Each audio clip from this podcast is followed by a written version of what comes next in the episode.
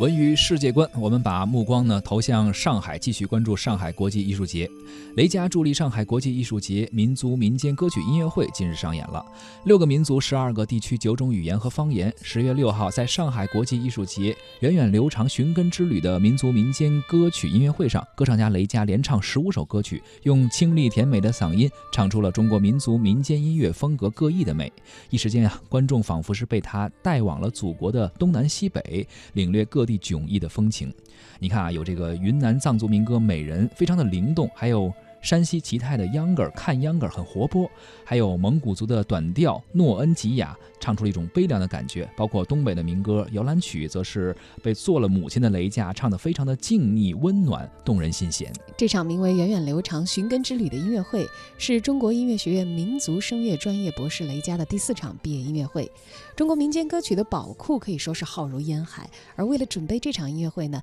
雷佳以钢琴伴奏的形式提前录制了三四百首歌曲，在导师的指导之下呢，也最终选出了十五首。这十五首歌曲经过雷佳的精心挑选和作曲家的精心编配，也是他的新中国风音乐理念下的一些代表作了。雷佳也表示啊，新国风呢是希望在忠于中国的艺术传统的前提下，博采各国音乐的元素，去融入新的精神，实现新的表达，最终呢实现新生。所以呢，源远流长寻根之旅的乐队组成既有西洋。乐队的弦乐四重奏啊，又有笛子、琵琶，还有一些民族乐器在其中，包括呢，还有像吉他，包括非洲的金贝鼓等等啊，应该说是融合了很多的乐器在里面。这些乐器经过作曲家的整合，在演奏的是中国传统的民歌的同时啊，也是带给观众一种非常熟悉，但是又有点陌生的感觉。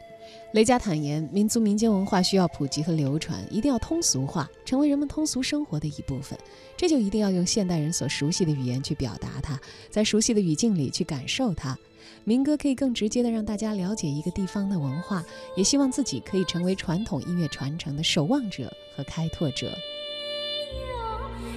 下要